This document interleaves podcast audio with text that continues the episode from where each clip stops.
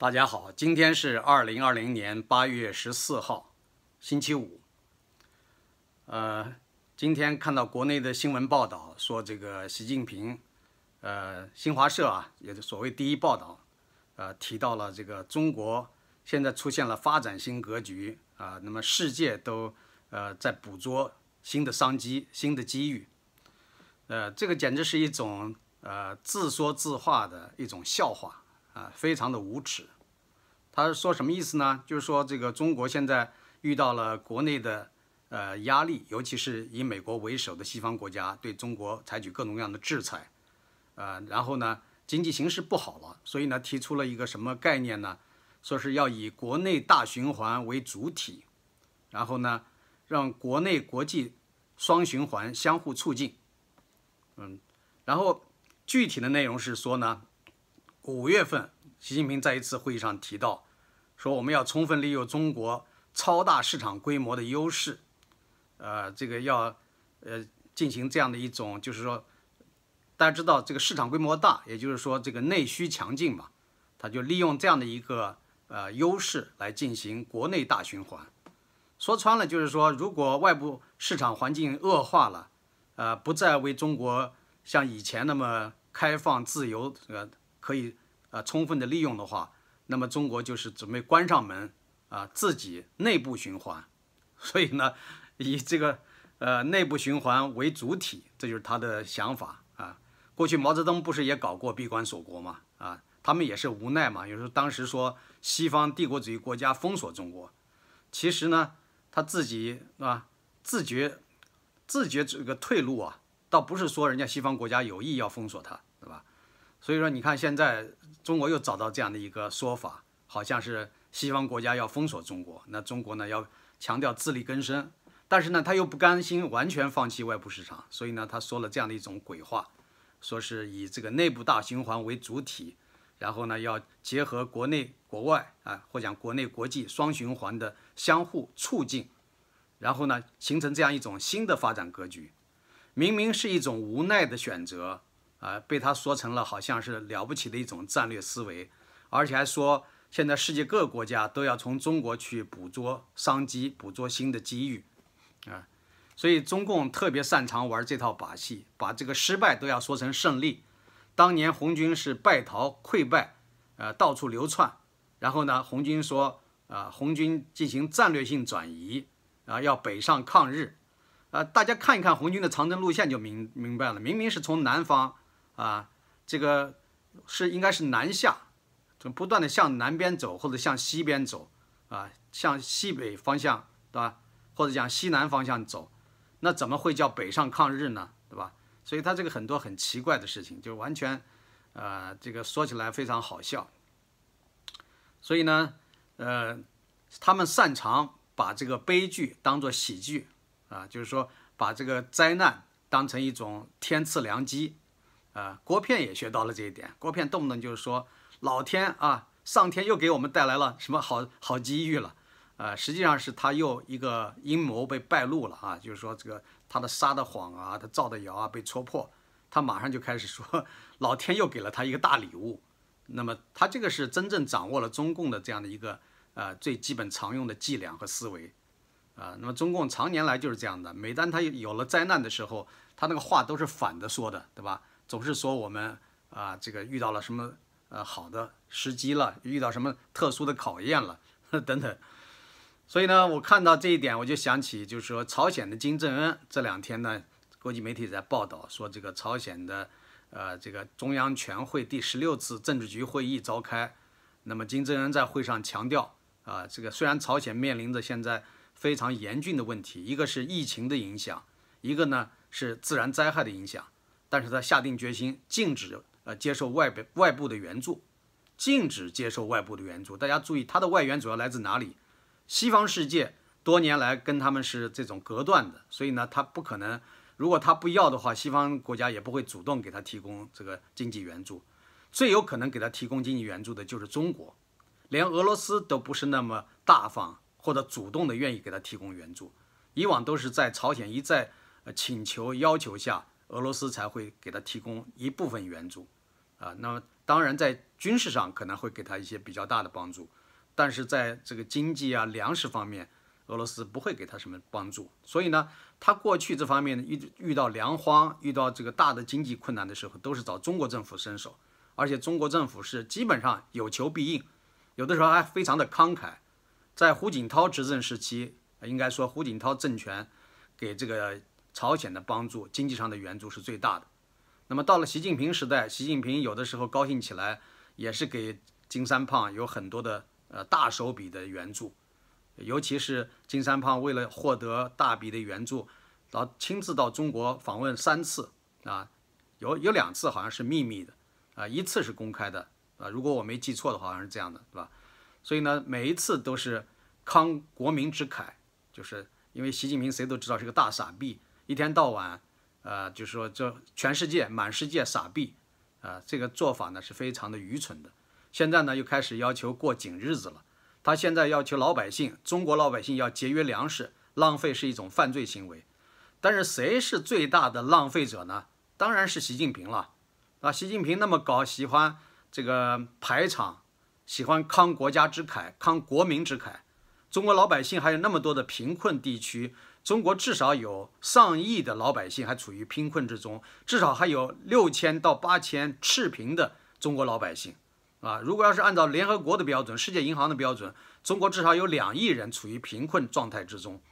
啊，那么这样的情况下，中国没有解决自己的贫困问题，却大量的满世界的大傻逼，甚至给一些很发达的国家，给他们的学校去赠送啊笔记本电脑啊。赠送各种各样的教学的这个物资器材，而中国自己号召老百姓去援建什么希望小学，那只能满足一些最基本的教学设施，比如说教室里边如果有黑板，如果有课桌，就已经算是不错的了。啊，很多学校都没有图书馆，很多学校都没有计算机。那么中国那么慷慨去赠送给非洲每个小学生啊，一人一台电脑，什么什么样的这个学习的设施？这个是非常的啊，就是说无耻的一种做法。那么朝鲜呢，金正恩至少呢，他还还有一点廉耻感吧？当然也不能这样说啊，就是说应该是他们都是一脉相承的，都差不多，在有些方面是一样的无耻。但是在这个方面呢，好像金正恩还显示的有点骨气啊，到底是真的还是假的？反正暂时他可能跟中国关系是不是没有像以前那么融洽，所以不愿意轻易开口。啊，那么这次呢，大家都知道，这疫情发生期间，他是封锁了中朝边界，不准中国人进出。啊，但是虽然这样的话，在开城地区仍然有了这个有人染病，染病以后又传染到其他地方。而开城地区相对来说是一个比较开放的区域，过去有很多中国人商商业贸易在那个地方展开，包括韩国人也到那儿去，啊，还有其他一些地方人都去，所以呢。现在他们的疫情其实是非常严重，因为他们封锁消息，所以大家外部世界不了解朝鲜究竟发生了什么。但是现在我们看到的情况就是说，有三点九万公顷这个农田遭受严重的损损坏，就是水灾、洪灾、涝灾啊，这个是他朝鲜官方通讯社报道的，有三点九万公顷的这个农耕地啊受到了这个不同程度的破坏，然后有一点六万户家庭。呃，这个房屋呢受到了严重的损毁，还有这个几百栋房屋和公共建筑被水浸泡进了水，然后呢，很多的设施包括电啊、排水啊都出现了问题，所以呢都需要维修。啊，在这种情况下，金正恩还打肿脸充胖子，说不要外援。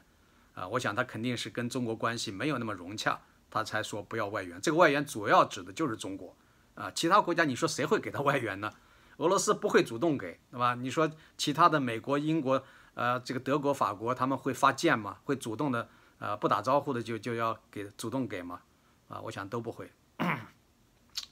所以现在的这个情况呢，就是两个笑话啊。中国呢是一个大笑话，中国明明呢现在是每况愈下，啊，这个出现了很糟糕的情况，但是呢，把它又要包装成一种伟大的胜利、战略性的这个安排，发。吹成了一种 习近平的呃新发展格局、新的战略思维啊，而且说全世界都这个关注啊，在捕捉这个新的机遇。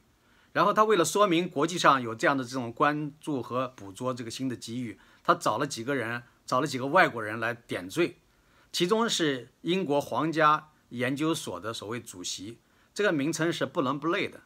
但是你看看这个人他说了什么，他无非也就是说中国有着巨大的市场潜力，中国要是呃利用好自己的市场潜力，啊把自己的经济搞好，不但对自己来讲是有很大的帮助。而且呢，对整个世界都有一定的这个促进和发展啊有帮助。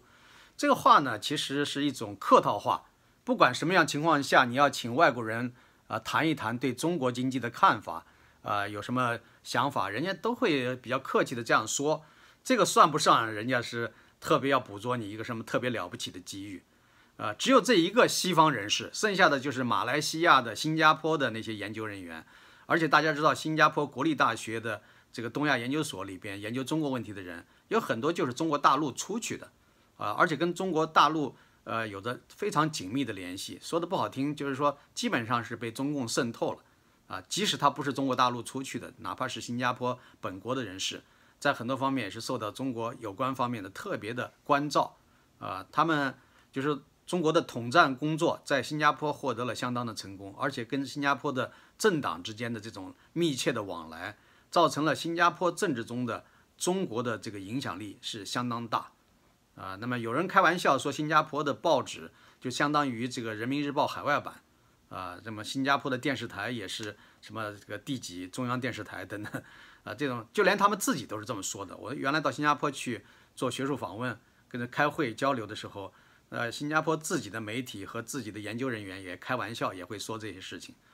啊，那么所以你可以看到。这个现在中共想要制造一点外部舆论来帮助自己来吹牛都不太容易啊，所以新华社这个第一报道里边所列举的几个外国人对中国的看法，只有一个是真正的洋人，什么什么英国伦敦皇家研究所的主席，这个名称都是不伦不类的，对吧？到底是怎么回事，我们都不清楚。然后你看到其他的就是新加坡了、马来西亚了啊，然后呢是那个比如说呃塞尔维亚了。啊，这样的国家，他当然是希望跟中国有更加密切的交往和合作啊。说几句好听一点的话啊，这个新华社就把它如获至宝啊。所以我们看到当年在六七十年代啊，文革、毛泽东时代，你可以看到参考消息，那个时候登的都是啊，外国如何称赞、如何羡慕中国啊，说这个中国是多么多么老百姓过得多么的幸福。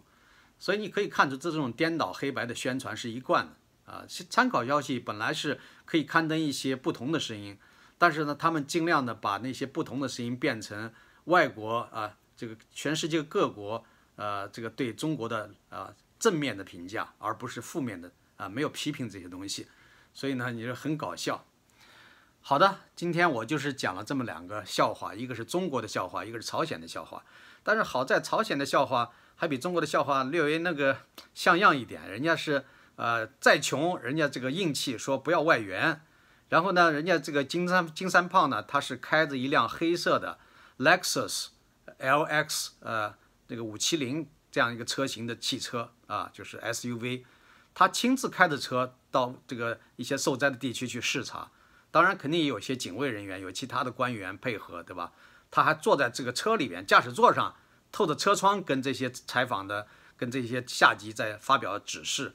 所以这样的话，给人一个形象，就是金正恩也很亲民啊，他亲自开着车去视察呀，他没有躲避啊，他没有像习近平在这个疫情严重期间躲在北京或者到外地去，绝对不敢去这个武汉啊。等武汉几个月之后风平浪静了，没有任何危险了，他才装模作样的啊去了武汉，并没有到人家所谓啊这个官方媒体报道的那些啊疫情严重的。啊，或者是医院去，他只是装模作样的隔着大屏幕说一些话啊，所以这东西呢，你可以看出习近平贪生怕死，而且特别的懒惰。怎么可以看出他懒惰呢？就是当年他在这个担任福建省领导的时候，那时候还没有这个到中央，有电视台采访他，让他讲讲过去啊，包括他在浙浙江当省委书记的时候，人让他谈谈过去他的知青生活。他有一段那个说的非常的露骨，他说啊，我们每天上了山以后。谁还干活啊？马上找个地方躲着去睡觉去了，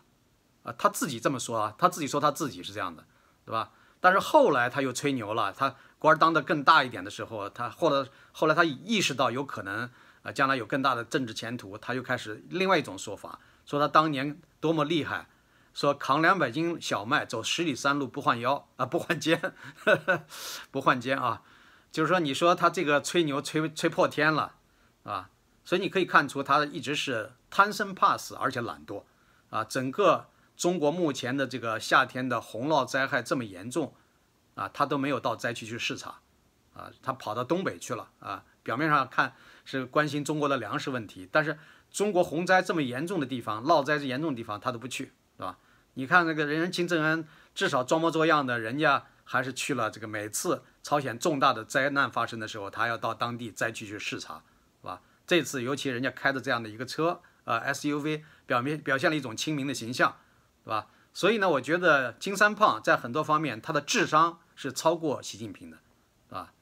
就有的人不同意，但是你好好想一想，那金三胖是在瑞士接受的一个系统的教育和训练，虽然他的意识形态思想没有改变，但是他的这个基本的教育程度啊，不亚于这个习近平吧？习近平那个博士是假博士，谁都知道，习近平真实的文化程度就是初中二年级或者初中一年级啊，就是有人说不对，那个李。李瑞就就原来中组部青干局局长，中组部的副部长，当时还专门做这个干部考察的时候，说习近平的真实文化程度其实就是小学毕业，啊，那么所以你可以看出这个小学毕业的，呃，号称中国呃这个什么，有的人把他吹捧为千年圣君，啊，这完全是胡说八道，对吧？就应该说中国几千年的这个专制史里边，应该是最差的一个皇帝。啊，学识水平最差的一个皇帝，你说，呃，历朝历代那些皇帝都还是有一些这个皇家专门御用的帝王师啊，给他上课，人家书书法呀、诗词啊、写文章啊都还不错。那习近平的字写的像爬似的，啊，就是根本那个那个字，就习近平真实的书法，你到网上去查，他就是比毛新宇略微强那么一丁点，跟毛新宇基本上是一个段位的，是吧？后来有一些书法家有意的。这个写了特别精美的这个书法作品，然后底下署习近平，那是伪作，所以这点大家一定要清楚。你到网上去查一查，习近平的真迹是很容易查到的，所以字写的很烂，是吧？所以呢，这个习近平还真比不上金三胖啊。这个我们觉得，这个金三胖他不管怎么样，就是说，呃，他在有些方面，比如说用电脑，人家金三胖用电脑肯定比习近平强。习近平你说，呃，都不知道电脑按哪个键。只会按一个那个 Enter 键回车，对吧？按 Enter 键都不知道那个键在哪，怕按错了，专门人家工作人员给他弄一个红色的醒目的标志，让他点那个红色的键啊。所以这么愚蠢的人啊，当最国家最高领导人，你说他能说出什么像样的话？还有什么战略思维？所以习近平的这个著作什么文选之类的，只能当废纸，是吧？这个浪费，还是译翻译成多国文字出版，有谁去看他的书呢？啊，白送人家都不要，对吧？而且当年那个 Facebook，呃，扎克扎克伯格为了打入中国市场，装模作样的去读了两天习近平的那个英文的著作啊，实际上不是英文著作，是习近平著作的英文版。结果呢，呃，人家也耐心到了今天，实在再忍不下去了啊，现在在国会啊，已经公然的指证中国偷窃技术专利啊，所以说是技术剽窃啊。那么，所以呢，Facebook 跟中国的蜜月啊，或者讲是这种求偶。求爱的这个期限已经结束了，扎克伯格不再对中国有任何的耐心。当然，他也确实是很投机了。我们并不欣赏扎克伯格这样的做法。好的，我先说到这儿，谢谢各位。